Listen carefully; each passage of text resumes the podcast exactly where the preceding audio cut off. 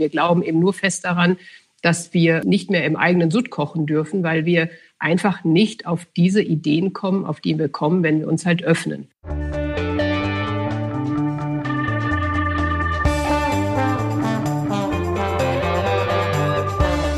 Alles neu, der Interview-Podcast aus dem Maschinenraum. Hallo und herzlich willkommen zu Alles neu aus dem Maschinenraum, dem Interview-Podcast für den deutschen Mittelstand. Wir sprechen mit Lenkerinnen und Lenkern sowie Vordenkerinnen und Vordenkern aus dem Herz der deutschen Wirtschaft. Und wir wollen vor allem wissen, was sie antreibt, sie inspiriert und wie sie ihre Unternehmen auf die Zukunft vorbereiten. Mein Name ist Nils Kreimeier und ich bin Journalist beim Wirtschaftsmagazin Kapital. Und ich bin Tobias Rappers, Geschäftsführer des Maschinenraums, dem Innovationsökosystem für Mittelstands- und Familienunternehmen.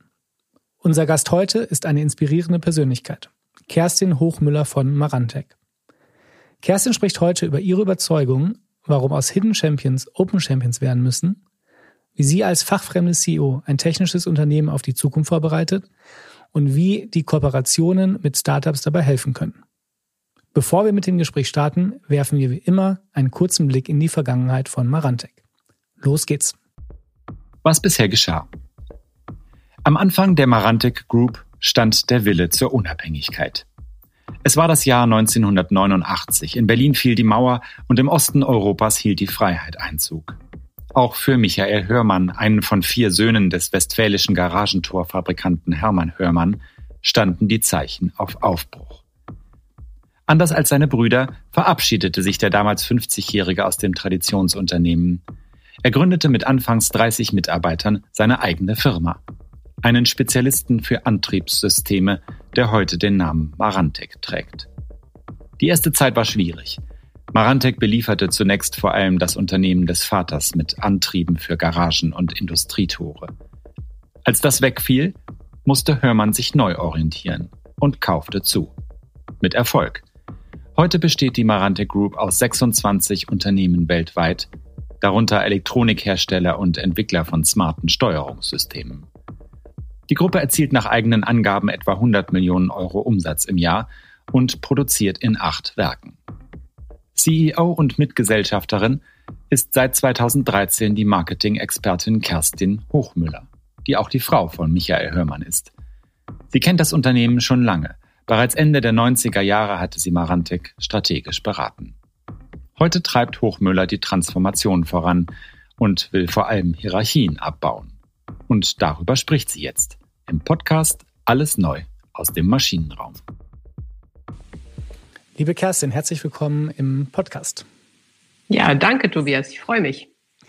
Kerstin, ihr seid ja mit äh, Marantec auch eines der Familienunternehmen, die Teil der Maschinenrauminitiative sind. Du selbst warst ja auch schon mehrfach hier bei uns im Maschinenraum in Berlin. Stell dir mal vor, du bist äh, wieder zu Gast hier, gehst in unser Maschinenraumcafé und triffst dort Hermann Simon den Gründer der globalen Unternehmensberatung Simon Kucher und den bekannten Bestseller-Autor. Denn Hermann Simon hat ja in den vergangenen Jahrzehnten vor allen Dingen den Begriff der Hidden Champions geprägt und meint damit eine ganz besondere Art der Wettbewerbsvorteile des deutschen Mittelstands, die oftmals Weltmarktführer in ihren Branchen sind. Wie würdest du dich ihm vorstellen und worüber würdet ihr euch unterhalten? Ich würde mich ähm, vorstellen als jemand, der seinen Ansatz ähm, sehr, sehr genau äh, studiert hat und mir angeschaut hat und ihn ähm, im Sinne der, äh, der Zukunftsgestaltung von Familienunternehmen äh, weiter betrieben hat und äh, mit ihm darüber sprechen, dass ich den Begriff Open Champion sinnvoller finde, als Hidden Champion 2.0 zu machen. Ist deiner Meinung nach ähm, das, das Wort Hidden Champion hat das ausgedient oder entspricht das nicht mehr dem Zeitgeist? Genau, das ist, äh, das ist absolut meine Überzeugung, dass, ähm, dass eine Weiterentwicklung äh, nicht 2.0 sein kann, sondern dass Hidden ausgewechselt werden muss durch Open und damit äh, natürlich auch eine gesamte ähm, Politik eines Familienunternehmens, weil ich der festen Überzeugung bin, dass in dem alles selber machen und in dem erstmal ein bisschen negativ Geheimniskrämerei nicht die Zukunft liegen kann. Jetzt haben wir schon äh, sehr stark dieses, äh, diesen Begriff Open Champion so eingeführt in die Debatte. Ich muss äh, gestehen, dass ich mir noch nicht so richtig darunter vorstellen kann, was das bedeutet. Also worin besteht diese Offenheit und wie weit geht die? Ähm, also Hidden Champion, glaube ich, sind ja hinreichend, äh, hinreichend bekannt ja, als. Mhm. Ähm, als wirklich die Weltmarktführer. Ähm, und die Hidden-Taktik ist eigentlich ähm, genau das, was sie, äh, was sie auch erfolgreich gemacht hat. Sie haben ähm, Produkte ähm, extrem innovativ entwickelt. Sie haben sie mit, äh, mit Patenten geschützt. Sie sind damit ähm, in Nischen Weltmarktführer über viele Jahre ähm, gewesen und sind das auch heute noch. Sie haben also eine ganz bestimmte ähm, Art und Weise, ihre ganze Kompetenz in, ähm, in eine Sache zu legen. Und das ist meistens auch ein, ein Produkt, dem natürlich ein Geschäftsmodell angehört, aber es ist halt ein Produkt, und diese Hidden-Taktik, die, ähm, die dokumentiert eben genau dieses, ähm, äh, man bleibt unter sich, man, äh, man gibt nur die Dinge preis, die auch ähm, vermeintlich die, ähm, die eigene Lösung nicht, ähm, nicht gefährden und arbeitet auch nur innerhalb der sogenannten Familie und der, der Community. Und das, was, ähm, was wir glauben und was wir machen, ist, dass wir dass wir äh, dieses alles selber machen und für sich bleiben, dass wir darin nicht mehr den Erfolg sehen, sondern dass wir aufgrund der Komplexität der Herausforderungen, vor denen wir stehen, und dass die Digitalisierung nur eine davon, dass wir mit dieser Technik äh, und mit dieser Taktik nicht mehr erfolgreich sein können, sondern dass sie darin liegt, dass wir uns mit anderen Familienunternehmen, Startups, also mit Gleichgesinnten, was die Wertvorstellung angeht, zusammentun müssen, um auch im internationalen globalen Wettbewerb bestehen zu können und das Zweite ist, dass wir nicht mehr daran glauben, dass ähm, ein Produkt alleine der Hero sein kann, sondern dass es ein ganzes Modell sein muss. Ähm, bevor wir da zu konkreten Beispielen kommen, ihr habt ja da auch äh, einiges zu erzählen, was solche Kooperationen angeht, würde ich doch noch mal ganz gerne nachfragen, weil gibt es da nicht einen Zielkonflikt, weil diese Idee des Hidden Champion war ja auch immer so ein bisschen ein Erfolgsmodell, zu sagen, äh, ich sitze irgendwo äh, in der Provinz, arbeite an einem Produkt, in dem ich Weltmarktführer bin und das kriegt aber nur eine ganz kleine Gruppe von Leuten mit, was dazu führt, dass ich vielleicht auch nicht so angreifbar bin. Mache ich mich nicht auch angreifbarer als mittelständisches Unternehmen, wenn ich auf einmal sage, sage, das interessiert mich nicht, ich will Offenheit und damit äh, auch eine größere Sichtbarkeit haben. Das ist eben genau das, was wir nicht glauben, weil ähm, ein, ein Produkt, was, was bisher äh, natürlich ähm, top ist, kann trotzdem disruptiert werden. Und disruptiert wird es dadurch, dass es äh, digitale Modelle gibt und dass es vor allen Dingen komplette Geschäftsmodelle gibt, die nicht mehr nur noch auf einem Produkt fußen. Insofern ist unsere Meinung dazu. Und das erleben wir auch in unseren Kernmärkten. Wir haben viele Patente. Wir waren führend mit vielen Technologien und die ersten, die Dinge in ihre Produkte gebracht haben. Aber wir sind viel, viel schneller angreifbar, weil zum einen ist die Zeit viel schnelllebiger. Zum zweiten sind Patente heute nicht mehr der Schutz, dass man nicht andere Lösungen entwickeln kann, die vor allen Dingen viel digitaler sind als das, was wir heute tun und auch umfassender und genau damit auch den, den Nerv des Kunden treffen. Und uns fällt es dann immer schwieriger, ein einzelnes Produkt zu kommunizieren, wenn wir das ganze Modell dazu nicht haben. Und äh, mittlerweile glaube ich auch, dass viele Produkte bis ins Perfekte getrieben worden sind und dass es ähm, nur noch schwer für viele Kunden nachvollziehbar sind, ist, wenn ich daran immer weiter optimiere, statt mhm. ähm, die Innovationskraft auch in ja, in die Breite zu bringen. Das, ähm, daher glauben wir eben, dass, äh, dass es genau das Gegenteil bewirkt. Ich werde ähm, viel krisenfester und ich habe halt auch den Vorteil, dass ich durch Geschäftsmodelle und durch das Öffnen und Zusammenarbeit mit anderen auch viel mehr Nischen besetzen kann als nur eine, was mich wiederum krisenfester macht als das, was, ähm, was ein Hidden Champion heute ausmacht. Hm, ich kann das äh, ganz gut nachvollziehen, dass ähm, der Ansatz, den Hermann Simon damals beschrieben hat, für die Vergangenheit wirklich ganz gut funktioniert hat. Absolut. Ähm, absolut. Aber in der heutigen Welt und wahrscheinlich noch stärker in der zukünftigen Welt wo auch Indust ähm, Innovation zwischen den Industriegrenzen entsteht, ähm, wahrscheinlich auch, auch nicht mehr funktioniert. Ähm, ein Hidden Champion zu sein, um darüber die besten Talente einstellen zu können, ähm, die womöglich nicht auf einem aufmerksam werden, weil man eben hidden ist, ähm, ist sicherlich auch nicht so zielführend.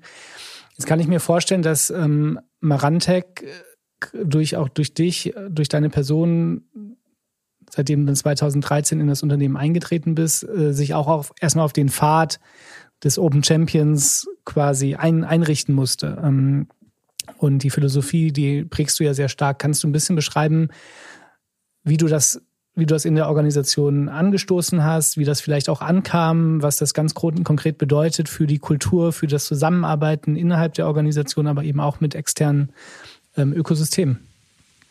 Also zum einen muss man ja sagen, ähm, wir wollen ja Champion bleiben. Ähm, und die, der Hidden Champion, der hat ja viele, viele Dinge, die wir uns bewahren wollen. Und äh, dazu gehört natürlich eine Innovationskraft, dazu gehört natürlich eine Stärke und auch ein, ein Wissen um die eigenen Kompetenzen. Äh, dazu gehört natürlich ein, ein in der Regel Familien, sehr stark familiengeprägtes Unternehmen, in dem die, die Menschen sehr lange bleiben und sich auch für die Sache einsetzen. Also es sind ja ganz viele Dinge, die wir bewahren wollen. Ich glaube, dass das auch Dinge sind, die in Zukunft eigentlich auch für Menschen attraktiv sind, äh, wenn sie, äh, wenn sie arbeiten möchten. Also von daher, das wollen wir alles bewahren. Wir glauben eben nur fest daran, dass wir ähm, nicht mehr im eigenen Sud kochen dürfen, weil wir einfach nicht auf diese Ideen kommen, auf die wir kommen, wenn wir uns halt öffnen. Und ähm, wenn ich heute hier über Open Champion philosophiere und sage, wir haben eine coole Methode, die war ja nicht da. Also ähm, was, was mir klar war, was ich wollte, und das liegt zum einen daran, dass ich äh, kein Ingenieur bin, zum zweiten, dass meine Einstellung generell zu Hierarchien auch so ist, dass ich sie, dass ich sie verachte, wenn sie, ähm, wenn sie sich auf Positionen beziehen. Und mit diesen Grundlagen habe ich ja angefangen, die Menschen in unserem eigenen Unternehmen erstmal zusammenzubringen. Dadurch, dass wir halt eine Gruppe sind mit unterschiedlichen Kulturen, weil wir Unterschied, zu unterschiedlichen Zeitpunkten auch zur Gruppe gekommen sind, an unterschiedlichen Orten sitzen, war meine Haupt, äh, mein Hauptaugenmerk erstmal dafür zu sorgen, dass wir untereinander arbeiten. Also dieses offene ähm, erstmal in unserer eigenen Organisation zu schaffen. Und als wir da relativ gut auf dem Weg waren, ist dann eigentlich entstanden, dass wir uns damit beschäftigt haben, okay, wo kommen denn jetzt eigentlich unsere Ideen her? Wie gut sind wir denn in den Sachen, die wir machen? Und wie hat sich denn die Welt da draußen verändert? Und dann kam eigentlich erst der zweite Schritt, zu sagen, jetzt öffnen wir uns und äh, gehen die eine oder andere Kooperation ein. Und die war natürlich naheliegend in dem gesamten Bereich IoT und Connectivity, was wir dann auch getan haben. Und die Erfahrungen, die wir dann da wieder gemacht haben, die haben uns dann natürlich wieder motiviert, nächste Schritte zu machen. Und darum ist es, glaube ich, auch wirklich ein Prozess, der extrem mit ähm, natürlich eine Grundlage braucht, die man, glaube ich, als ähm, Unternehmer oder als Verantwortlicher einbringen muss. Sonst kann es gar nicht gehen. Aber ähm, von diesem Mindset ausgehend ist es dann natürlich wirklich eine Reise. Wir sind ja heute auch noch weit, noch gar nicht am Ende, keine Ahnung, ähm, wie lange wir dafür brauchen. Aber ähm, es ist nicht, es ist nicht per Order gerade ähm, gerade zu machen, sondern es ist wirklich ein, ein Erfahren, äh, natürlich muss man gute Erfahrungen machen und ein Festhalten ähm, daran, dass man ganz fest daran glaubt, dass es auch genauso gehen kann. Ähm, mhm. Das versuchen wir halt in die Organisation zu bringen und damit ähm, haben wir 2013 intern gestartet. Du hast gesagt, dass du Hierarchien verachtest, wenn sie sich auf Positionen beziehen. Ähm, jetzt hat, glaube ich, äh, fast jeder von uns wahrscheinlich schon mal in einem Unternehmen gearbeitet, das von sich behauptet hat, dass es die Hierarchien versucht zu verflachen.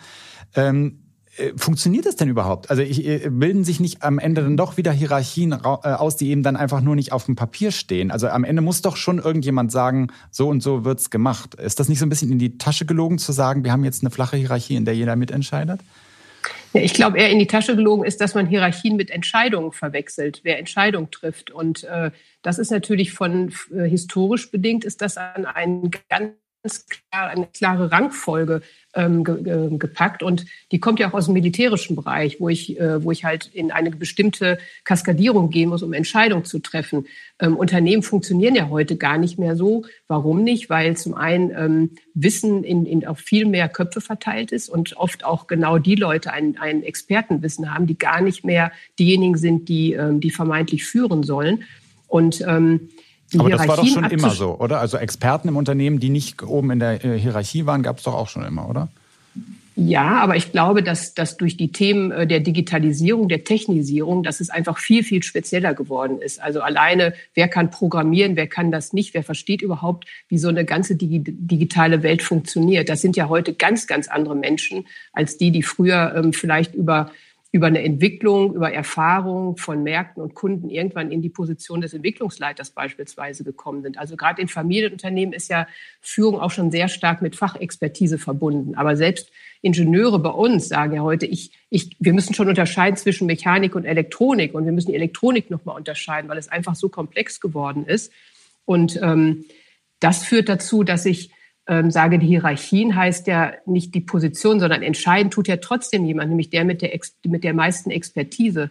Und die kann ich rausfinden, indem ich natürlich miteinander auf Augenhöhe arbeite. Und in dem Moment entscheidet auch derjenige, der die meiste Expertise hat und nicht derjenige, der sagt, ich bin aber seit 20 Jahren, ähm, bin ich aber hier im Unternehmen und ich habe die Position des Leiter so und so. Ähm, darum geht es eigentlich. Und ich glaube, es ist, es ist nicht der, der Diskussion zuträglich, wenn man Hierarchie mit, da trifft ja keiner mehr Entscheidung, da entsteht Chaos. Mhm. Chaos entsteht in der Tat, weil wir die natürlich eine, eine gelernte Struktur wegnehmen. Und im Anfang hat mich das auch total ähm, fertig gemacht und auch geschockt, weil ich mir dachte, ich muss das alles lösen. Mittlerweile denke ich, na ja, gut, dann ist es mal ein Moment chaotisch. Ist doch nicht schlimm. Ähm, wir, wir werden eine Lösung finden, weil wenn ich vorher versuche, das alles zu lösen, dann schaffe ich ein neues System, was dann wieder Leute unglücklich macht. Und so denken wir mittlerweile, okay, da, da poppen halt an unterschiedlichen Stellen Dinge auf, wo sich jemand nicht sicher fühlt oder wo jemand sich nicht, nicht äh, wohlfühlt damit. Und dann äh, versuchen wir das halt zu lösen. Aber die, die Kernbotschaft zu sagen, ähm, es entscheidet derjenige, der sich mit einem Thema beschäftigt, derjenige, der eine Expertise hat und der sich am Ende natürlich auch traut. Äh, da gibt es ja verschiedene Facetten. Mhm. Und ähm, daran halten wir fest. Aber auf dem Weg dahin unterstützen wir. Wir haben Zwischenlösungen und ähm, wir haben auch Chaos, ja. Kerstin, bevor du ähm, die Rolle bei Marantec übernommen hast, hast du ja deine eigene Design- und Kommunikationsagentur äh, gegründet. Ähm, ich glaube auch mit Fokus auf mittelständische Unternehmen. Aber dennoch hast du den Mittelstand ja so ein bisschen von der Seitenlinie aus betrachtet. Und äh, in deiner neuen Rolle jetzt ähm, arbeitest du ja am System und auch im System, ähm, hast die gewisse Vorstellung der, der Open Champion. Was waren denn so Themen, wo du gesagt hast, oh, da bin ich jetzt aber schon ähm, auch überrascht, dass das dann in der Realität viel schwieriger umzusetzen ist, als man sich das so von außen vorstellt? Da gibt es natürlich, äh, gibt's natürlich viele. Manchmal denke ich auch, könnte so eine ganze Fuck-Up-Night äh, irgendwie betreuen. Ähm, also das, was mich als erstes sicherlich ziemlich überrascht hat, war, dass ich dachte, ich gehe da jetzt in so einen Laden und sage den Leute, super, ab heute arbeiten wir alle zusammen und jeder wird gehört und alle freuen sich ähm, und, und es geht sofort los. Und ähm, dass das nicht der Fall ist, sondern dass das äh, auch an vielen Stellen wirklich zu Verunsicherung führt. Angefangen von, ja, kein Wunder, die ist ja auch keine Ingenieurin, hat ja keine Ahnung. Darum muss ja ein anderer entscheiden. Ähm, oder das ist nur, das ist nur alles Kommunikation und Marketing. Wie ernst ist das denn eigentlich, äh, eigentlich gemeint? Und natürlich auch Verunsicherung, weil es halt auch Prozesse gab, wie ähm, alleine wie, wie läuft es, dass jemand äh, irgendetwas anschaffen darf und sei es nur ein Telefon oder ein Rechner und jetzt auf einmal zu sagen, na ja, da kommt jetzt jemand auf dich zu, der macht das jetzt selber und denken sie, ja, wer hat das denn jetzt freigegeben? Also das, ähm, das hat an vielen Stellen ähm, zu ähm, ja, Unsicherheiten geführt und auch das hat mich dann halt auch überrascht oder dass, dass ich äh, der Meinung bin, dass wir in unserem, in unserem Team wirklich auch sehr, sehr viel und umfassend kommunizieren, was es in dem Unternehmen vorher noch nie niemals mhm. gegeben hat. Mhm. Und trotzdem gibt es immer wieder Phasen, wo auch dann Leute auf uns zukommen und sagen, ich fühle mich gar nicht gut abgeholt und ich habe das irgendwie gar nicht verstanden, was, ähm, was, was ihr da von uns wollt. Ähm, und da zu sehen, wie wichtig die Kommunikation ist, ich meine, das wussten wir, aber wie wichtig sie ist, dass sie so intensiv sein muss, das hat mich, äh, hat mich auch überrascht. Ähm, aber gut, es war nie, nie der Fall, dass jemand bösartig ähm, irgendwie gegen etwas gearbeitet hat, sondern ähm, ich glaube, das ist auch typisch für ein Familienunternehmen, dass man schon in einem sehr ähm, harmonischen und auch äh, freundlichen Miteinander umgeht. Ähm, und äh, das finde ich dann auch wieder überraschend, dass, ähm, dass eben diese Böswilligkeit oder dieses Unterlaufen gar nicht, gar nicht stattfindet, sondern dass man sich dann auch irgendwie miteinander auseinandersetzt. Das, ja. Also es gibt ja, es gibt ja Dinge, die, die einen überraschen im negativen wie im positiven Sinne. Und insgesamt ähm, ist es einfach ich meine, es ist toll. Familienunternehmen sind toll und ähm, die Menschen dort sind toll. Ähm, die committen sich meist ihr Leben lang, äh, dort mitzuarbeiten. Und ähm, ja, das, äh, das motiviert dann auch eigentlich jeden Tag ähm, wieder auch miteinander ins Gespräch zu gehen. Tatsächlich ist es ja so, dass die Kommunikation und insbesondere auch die interne Kommunikation oftmals ja die am meisten unterschätzte Maßnahme ist, um Veränderungsprozesse in den Organisationen auch ähm, umzusetzen, ähm, weil einfach mit Verständnis ähm, auch die Akzeptanz der Mitarbeiter natürlich auch da ist, warum man sich verändern muss. Ähm, jetzt bist du ja A im Unternehmen, B bist du auch ähm, Kommunikationsexpertin, wenn, wenn man das so sagen darf.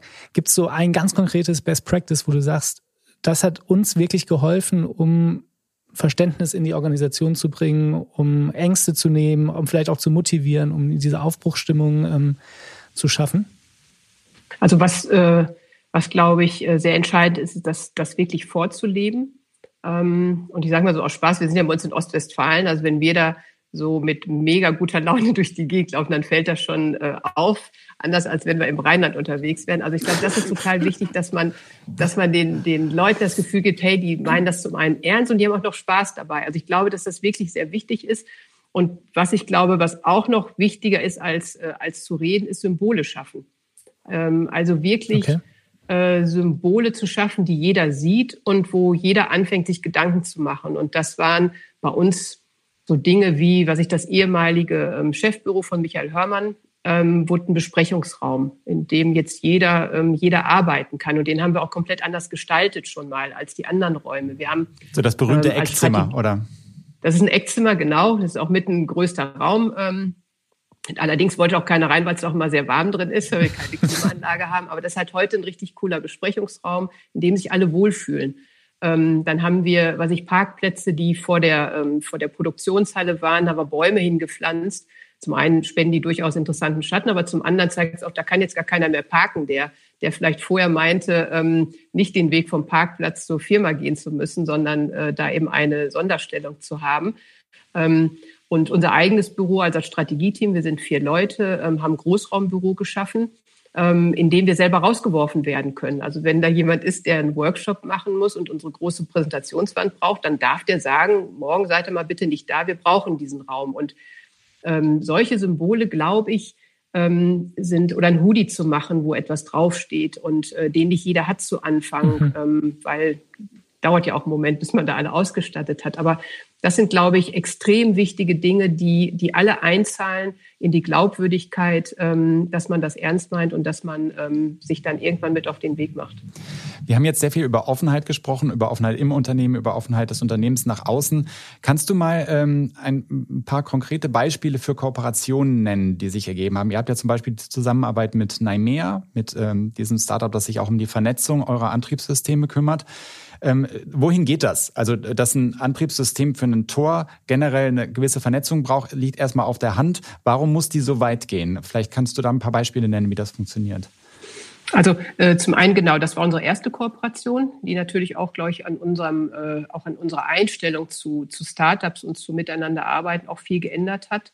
Äh, wir haben uns damals bewusst bei diesem Thema entschieden, ähm, mit einem Startup und mit Menschen aus der sogenannten neuen Welt zu arbeiten, weil wir auch die, die Eindrücke ähm, haben wollten. Ähm, und dementsprechend groß ist auch das ganze Thema gedacht, ähm, von dem wir heute überzeugt sind, dass es nicht nur darum geht, bei uns ähm, Antriebe ins Netz zu bringen, um, um, ähm, um gewisse ähm, Services anzubieten, sondern ein System zu schaffen, was es uns erlaubt, ein eigenständiges Geschäftsmodell aufzubauen. und das natürlich im ersten Schritt für unsere, für unsere Kernmärkte zu nutzen aber im zweiten Schritt damit eben auch ganz andere Dinge tun zu können, ähm, um auch diesen Gedanken der Automatisierung, also weg von wir, wir haben Antriebe, sondern wir automatisieren, ähm, da auch entsprechend die Modelle mit anbieten zu können, die äh, bei jedem neuen Automatisierungsmodell, was wir machen, auch immer dazugehören. Mhm. Und ähm, der andere Punkt ist, dass es dafür natürlich auch mega interessant wird für viele junge Leute, gerade Techniker, ähm, auch in, äh, bei, bei solcher Reise mitzumachen und bei solchen Projekten. Aber grundsätzlich wollen wir ein neues äh, Geschäftsfeld aufbauen, mindestens mal parallel zu dem, was wir heute tun. Und was, und was für Geschäftsmodelle bieten sich da an oder was hat sich da schon herausgeschält? Äh, ähm, also was sich, was äh, passiert ist natürlich, dass wir ähm, unsere eigenen Produkte auch ganz anders denken. Also beispielsweise haben wir jetzt ähm, einen Scanner entwickelt für Garagen. Also angefangen dann von der, ähm, wie gucken wir eigentlich in den nächsten 10, 15 Jahren auf Garagen? Was passiert eigentlich? Welche Megatrends haben Einfluss? Und man dann zu der Erkenntnis kommt, naja, eigentlich bräuchten wir gar keine mehr. Also brauchen wir auch keine, keine Tore mehr, brauchen wir keine Antriebe mehr. Was können wir aber tun mit den, mit den bestehenden Räumen? Ähm, sie als Lager beispielsweise zu nutzen. Mhm. Es ist ein Scanner entstanden dadurch, der, der ähm, sich nicht einfach jetzt nur ähm, an, du hast da ein Auto drin stehen und jetzt kann, äh, kann dir jemand da was reinliefern, sondern eben schon insofern weiterdenkt, dass man sagt, okay, wie viele leerstehende Garagen wird es denn geben und wer und wie könnten die denn genutzt werden? Also nicht nur von dem Eigentümer dieses, dieser Garage, sondern eben durch das System, was wir aufgestellt haben, auch schon für ganz andere Dinge, Nachbarschaftshilfen größer auszuweiten, für diejenigen, die keine ähm, Garagen haben, das als Lagerraum zu betrachten. Ähm, und so können wir dieses Thema größer denken und finden dadurch auch viel mehr Anwendung. Ähm, was wir, glaube ich, wenn wir das, wenn wir das speziell für unsere ähm, Antriebe reingedacht hätten, nicht, nicht passieren würde. Kerstin, kannst Und, du einmal, Entschuldigung, hm? kannst du einmal noch erklären, äh, was du mit Scanner meinst? Ähm, also wir haben einen, einen Scanner entwickelt, der, den ich an die Garage jetzt baue, mhm. in gewerblichen oder privaten ähm, Garagen. Und über die können sämtliche Zulieferer von, von was auch immer, ähm, können ihren Barcode scannen und äh, die, die äh, Pakete oder was immer geliefert wird, kann dann auch in die entsprechenden Räume ähm, okay. geliefert werden. Und derjenige, der, der es verwaltet oder dem es gehört, der bekommt entsprechend Nachrichten und kann das Ganze auch ähm, freigeben. Mhm. Okay. Also ein ziemlich sinnvoller, ja. sinnvoller Ansatz. Aber eben, wenn man, wenn man halt auch weiterdenkt, ist dann nicht nur die private Garage, es gibt dann natürlich auch in Zukunft zig Tiefgaragen, die nicht mehr ihrem, ihrem Zweck äh, dienen, Autos darin zu parken. Ähm, und diese Gedanken, glaube ich, die sind einfach größer, wenn wir von vornherein ein System haben, was das hergibt. Also der Antrieb macht das nicht, sondern wir haben ein, ein eigenständig funktionierendes System. Und dementsprechend ist das einfach ein Produkt, was ich zuliefer und kann an dieses Produkt halt jetzt die unterschiedlichsten ähm, Leistungspakete mit andocken. Und das ist, glaube ich, eine Grundlage, dass wir neue Geschäftsmodelle entwickeln können. Das heißt, so ein klassischer Digitalisierungsgedanke eigentlich, man hat brachliegende Kapazitäten und man nutzt äh, sie besser aus mit digitalen Mitteln. Einfach, das ist, das ist ja, ja so der Grundansatz. Wie, in, wie so, entsteht so eine Idee? Also äh, ist das äh, aus dem Unternehmen gekommen mit so einem klassischen äh, Workshop oder, oder kannst du dich erinnern, wie, wie es dazu gekommen ist? Also ähm, da gehen verschiedene Wege. Also das eine ist natürlich gekommen, dass wir überhaupt äh, mit unserem Startup Naimia ähm, ein IoT-System entwickelt haben und dann natürlich in regelmäßigen Meetings. Ich glaube, das ist auch etwas, was wir ähm, extrem tun. Wir vernetzen ähm, alle, alle Unternehmen, also ob Startup oder wir intern. Und es ist eigentlich, man, man merkt gar keinen Unterschied. Wir haben also mittlerweile ja Tools, mit denen man sich komplett vernetzen kann. Und dann äh, veranstalten wir natürlich Workshops. Man sagt, was wären denn jetzt eigentlich nächste Use Cases? Und das Interessante ist, dass eben auch Dinge vorgeschlagen werden, ähm, von, auch von Partnerunternehmen, wo sie selber gar nicht derjenige sind, mhm. die das meiste daran entwickeln, sondern wir. Und mal ist es andersrum und wir, ähm, wir äh, vertreiben dann nur Lösungen, die die dann entwickeln. Das ist also glaube ich, hochinteressant zu sehen, dass so eine Community auch in der Lage ist, auch etwas zu geben und nicht nur zu nehmen und am Ende zu gucken, was haben wir denn jetzt alle davon. Und da ist beispielsweise der Scanner entstanden, dass wir uns überlegt haben, was, was für Ansätze gibt es denn eigentlich noch? Ähm, zum Teil intern, in der wir halt Personas gemacht haben und zum Teil halt auch in den, ähm, in den Workshops mit den, äh, mit den Startups, dass wir geguckt haben, was sind die, was sind die nächsten Dinge, die man eigentlich tun kann. Und diese Community, die wird halt immer größer. Und jetzt haben wir ein E-Commerce-Unternehmen, die bringen wir natürlich mit zusammen. Die haben ja auch wieder Ideen und Erfahrungen. Und wir versuchen das, ähm, das in, in kreativen Workshops ähm, erstmal zu lösen, aufzubauen und dann natürlich aber auch runterzubrechen, in welcher Reihenfolge machen wir denn was und äh, ob überhaupt. Mhm. Kerstin, ist das so, dass ihr die Klarheit habt über euer Zielbild. Ähm, du hast gesagt, ihr habt euch damit auseinandergesetzt, wo steht Marantec in 15 Jahren oder in 10 Jahren. Und die Übung habt ihr für euch gemacht und dann habt ihr dort unterschiedliche Themenfelder, ähm, Zielfelder identifiziert, wo ihr jetzt nach und nach die Fühler ausstreckt und dort Ideen validiert. Aber ihr habt diese Klarheit, ihr habt diesen Kontext sozusagen. Oder ist es eher so, dass ähm, ihr das wirklich agil macht. Und wenn morgen ein anderes Startup auf euch zukommt und sagt, hey, ich habe hier die und die Idee, oder ich habe die Technologie, lass uns doch mal gemeinsam schauen, ob es ein Geschäftsfeld gibt, von dem wir jetzt noch gar keine Ahnung haben. Ähm, nehmt ihr euch dann auch die Zeit, um so auf die Ideenfindung zu kommen oder habt ihr, einen Kontext, eine Landkarte, auf der ihr euch bewegt? Also beides. Wir haben natürlich, ähm, wir haben einen Rahmen. Also aufgrund der, ähm, der, der Zukunftsaussichten haben wir ähm, Geschäftsfelder definiert. Das sind insgesamt äh, fünf Stück.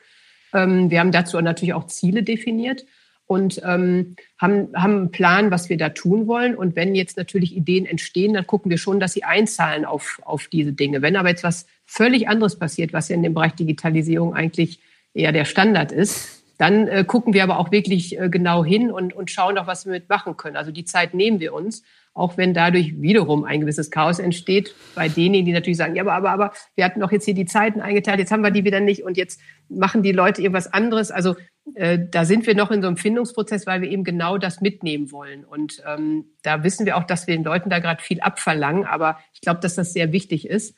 Ähm, und von daher ist es, ist es beides. Aber wir sehen natürlich schon zu, dass das immer auf das einzahlt, wo wir denn eigentlich, ähm, eigentlich hinwollen. Mhm. Aber das ist eben nur als Vision und als Rahmen definiert. Ja. Von daher sind wir relativ frei, ähm, da auch agil zu agieren. Man merkt, äh, finde ich ja an der Art, wie du über diese Dinge sprichst, dass du weit über das eigene Unternehmen eigentlich auch äh, hinausschaust und auch äh, dir generell Gedanken darüber machst, wie äh, solche Prozesse ablaufen können und ablaufen müssen im Mittelstand, in Familienunternehmen. Äh, du hast auch eine Initiative äh, gegründet, die das, äh, die den Namen Unternehmerherz trägt, die glaube ich ja. im Februar dieses Jahres, also wir müssen ja wahrscheinlich das Jahr dazu sagen, 2021 gestartet ist. Was steckt dahinter? Haben wir nicht schon genug Mittelstandsinitiativen? Nee, die gibt es eben nicht. Ähm, sonst sonst würde ich, würde ich das nicht machen. Die hat übrigens 2020 angefangen. Da habe ich mit meinem äh, lieben Startup-Kollegen Thorsten Bentlin, der äh, auch ein Startup gegründet hat in Bielefeld, aber vorher lange Jahre in der Industrie gearbeitet hat, mit dem wir auch ähm, arbeiten. Die haben äh, eine Software für Einsparung gemacht. Und wir sind ähm, da Value in Desk, oder? Ich glaube, die, Value Desk die ist Werbung das genau. können wir ruhig äh, positionieren, weil es ein Ach so, okay, ja, genau. Das ist Value Desk sind auch wirklich ja sehr cool und damit sparen wir auch sehr viel Geld. Ähm, und wir sind ins Gespräch gekommen und haben dann äh, eigentlich schon vor Corona angefangen, uns äh, zusammenzusetzen, zu überlegen, wie kann man eigentlich Mittelstand ähm, erklären, dass es, dass es cool ist, dass Startup und Mittelstand zusammenarbeiten, aber sie müssen auch so zusammenarbeiten, wie wir das tun. Und da haben wir dann endlos äh, darüber diskutiert und sind dann irgendwann ähm, in den Wahn gekommen zu sagen, jetzt machen wir es richtig. Also was ist denn das Problem? Meist ist ja ist das Thema, dass alle reden von Wandel, von Digitalisierung und man muss irgendwie alles neu machen und man kann sich so Best Practice anhören ohne Ende. Das ist auch toll und dann geht man nach Hause und denkt so, pff, was soll ich denn jetzt machen? Also was, was, was sagt mir das denn für mein Unternehmen? Und wir haben uns vorgenommen, ein Programm zu entwickeln, was einem in kürzester Zeit hilft, zu erfahren, wie Wandel für mich als Unternehmen aussehen kann und wie ich vor allen Dingen lernen kann, dass Startups dafür prädestiniert sind, das mit mir zu machen. Und äh, da ist ein umfangreiches Programm entstanden, unter anderem ein CEO-Hackathon. Ähm, und wir haben das letztes Jahr äh, einmal und dieses Jahr auch nochmal zweimal ausprobiert, rein digital. Und ähm, das war mega, hat uns auch total viel Spaß gemacht, aber vor allen Dingen hat es den Unternehmen eine Initialzündung gegeben. Und das ist das, was wir uns in unseren Träumen vorgestellt haben, dass eine Initialzündung ist. Und weil das so super funktioniert hat, haben wir uns jetzt entschieden, das, ähm, das als Initiative auch auszurollen. Und Unternehmerherz natürlich, weil wir wollen an den Unternehmer appellieren, ähm, wieder zu gestalten und die Herausforderung anzunehmen und sind der festen Überzeugung, dass man das nicht delegieren kann, sondern dass man selbst die Vision dafür erarbeiten muss. Und das wollen wir mit Unternehmerherz ähm, zusätzlich neben unseren kleinen Halbzeitjobs da noch machen. Ja, eine sehr, sehr äh, coole ähm, und auch sinnstiftende Initiative, ähm, die ja auch wiederum auf das Thema Kultur ähm, einzahlt. Und ähm, im Anfang von unserem Gespräch heute haben wir viel über Open Champions gesprochen, über die Kultur dahinter, über die Frage, wie du deine Organisation auch darauf vorbereitest. Ähm, und im zweiten Teil hatten wir jetzt viel darüber gesprochen, was so eure Zielbilder sind und wie ihr auch auf der Produkt- und auf der Marktseite euch weiterentwickelt durch Kooperation. Ich glaube, beides macht ähm, dann den Open Champion ähm, quasi aus. Wenn du dich jetzt entscheiden müsstest, ähm, als CEO, als Unternehmerin, ähm, ein gewisses Verhältnis zwischen dem Thema Modernisierung und Kulturveränderung der Organisation zu legen versus Produkt- und Marktoptimierung, dort halt neue Geschäftsfelder wirklich hands-on zu entwickeln. Wo würdest du den Fokus legen oder wo legt ihr mehr den Fokus in, in Prozentsätzen, wenn jetzt du 100 Prozent aufteilen könntest? Dann würde ich ihn stärker im Bereich Geschäftsmod neue Geschäftsmodelle und Ausrichtung sehen. So 60, 40 oder 51, 49? Nein, mindestens 60, 40, vielleicht sogar, ist auch wichtig. vielleicht sogar 70, 70, 30. Warum? Also nicht, dass es nicht wichtig ist, ähm, die Organisation ähm, umzubauen und mitzunehmen. Das, äh, ähm, das Thema ist nur, und mittlerweile bin ich auch der Meinung, Kultur kann man gar nicht verändern, sollte man gar nicht, sondern man sollte am, am Mindset äh, arbeiten. Aber warum meine ich das? Weil wir natürlich sehr häufig auch damit konfrontiert werden, das ist ja alles toll, aber es braucht halt auch so seine Zeit und ähm, mal langsam. Und wenn ich dann nach draußen in diese Welt gucke, dann denke ich, langsam ist nicht. Also wir haben nicht die Zeit. Wenn wir jedem die Zeit geben, Veränderung ist ja auch nicht so das Lieblingsthema von, von jedem, dann glaube ich, ähm, holt uns die Realität ein. Und von daher richtet sich mein Fokus eigentlich immer auf die Dringlichkeit, dass wir was tun. Und das ist ja eine Frage der Einschätzung. Wenn ich mit Mittelständlern spreche und die sagen, also zehn Jahre passiert hier gar nichts, okay, dann hat man die Zeit. Ich gucke da drauf und sage, nee, ähm, als Technologieunternehmen haben wir nicht die Zeit, äh, da passiert viel zu viel. Also, und wenn ich das sehe, dann bin ich mittlerweile eben auch der Meinung, einen gewissen Druck müssen wir da dann ausüben, weil ähm, ansonsten haben wir die Zeit gar nicht, um, um mitzukommen. Und mhm. da muss irgendwo ähm, das Verhältnis liegen. Aber notfalls müssen wir halt ein bisschen Stress bekommen intern, ähm, sonst glaube ich eben nicht dran, dass wir es dass wir schaffen. Kerstin, ich habe immer drei Fragen am Ende, die ich äh, unseren Gästen stelle. Und das würde ich jetzt gerne auch bei dir so machen. Ähm, die erste Frage wäre, Marantec hat ja seinen Hauptsitz in Marienfeld in Ostwestfalen. Mhm. Du, hast schon, du hast schon gesagt, dass die Leute da nicht alle ähm, so fröhlich rumlaufen wie im Rheinland, wo ich ja herkomme. Aber wenn man trotzdem sich dorthin verirrt und zum allerersten Mal dort ist, was sollte man unbedingt machen? Also auf jeden Fall natürlich zu uns kommen. Das ist ja klar.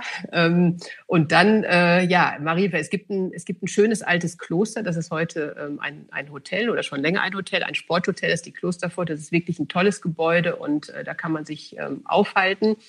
Und was kann man machen? Man kann einen ausgiebigen Spaziergang in der Natur machen. Das ist, das ist ähm, Marienfeld. Ansonsten ist das ja, es ist halt Provinz, außer dass wir in Ostwestfalen sind und da natürlich auch äh, eine extrem starke Wirtschaftsregion mhm. haben und man nicht lange fahren oder laufen muss, um irgendwo zu sein, wo mehr los ist.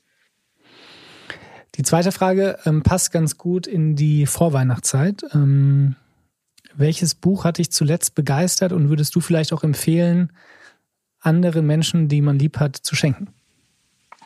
Äh, ich lese gerade äh, das Buch von Michael Braungart, Cradle to Cradle, ähm, weil ich mich seit Anfang des Jahres äh, mit diesem Thema extrem auseinandersetze. Und ähm, das begeistert mich gerade ziemlich, weil ähm, man zu Anfang denkt, wie sollen das alles gehen? Das, was wir machen, wir machen irgendwie Komfort für, für Menschen, die nicht aus dem Auto aussteigen wollen.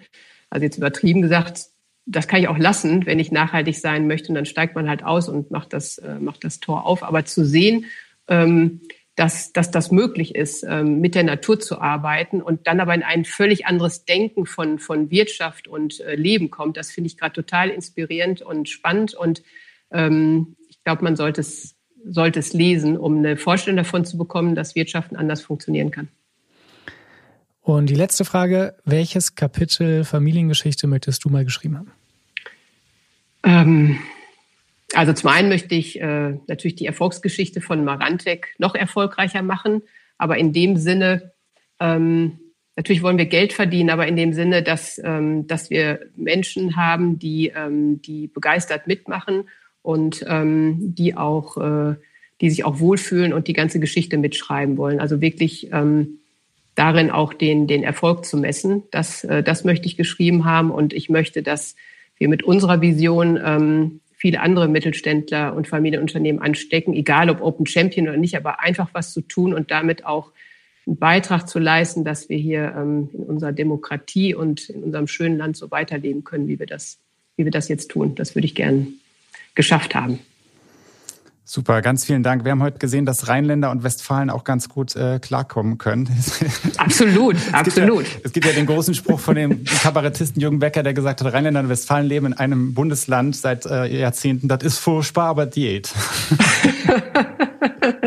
ja. Ganz Wir sind Dank, ja weltoffen und liberal, sagt man in Ostwestfalen. genau. Insofern macht das nichts. Ganz vielen Dank.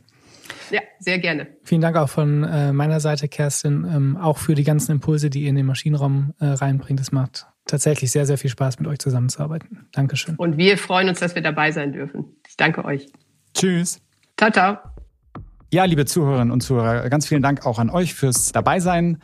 Wir hatten heute zu Gast Kerstin Hochmüller, Geschäftsführerin von Marantec. Ich habe unter anderem gelernt, dass so ein bisschen Chaos hin und wieder mal äh, gar nicht so schlecht sein muss, muss man gar keine Angst vorhaben geht erstens vorbei und zweitens kann es auch produktiv sein. Ich glaube, das ist was, was wir alle auch schon mal erlebt haben. Wenn euch der Podcast gefallen hat und ihr Ideen habt, was andere mögliche Themen für uns angeht, äh, schreibt uns gerne, sagt uns Bescheid, sagt uns auch Bescheid, wenn ihr eine Idee habt, mit wem wir sprechen könnten. Da sind wir sehr dankbar äh, für. Wir haben eine E-Mail-Adresse dafür, allesneu@maschinenraum.io. Und wir freuen uns natürlich auch, wenn ihr bei Spotify oder Apple den Podcast abonniert und eine kleine Bewertung hinterlasst. Folgt uns auch gerne bei LinkedIn und äh, den angeschlossenen Netzwerken, um über neue Folgen immer Bescheid zu wissen. Bis zum nächsten Mal und alles Gute. Tschüss.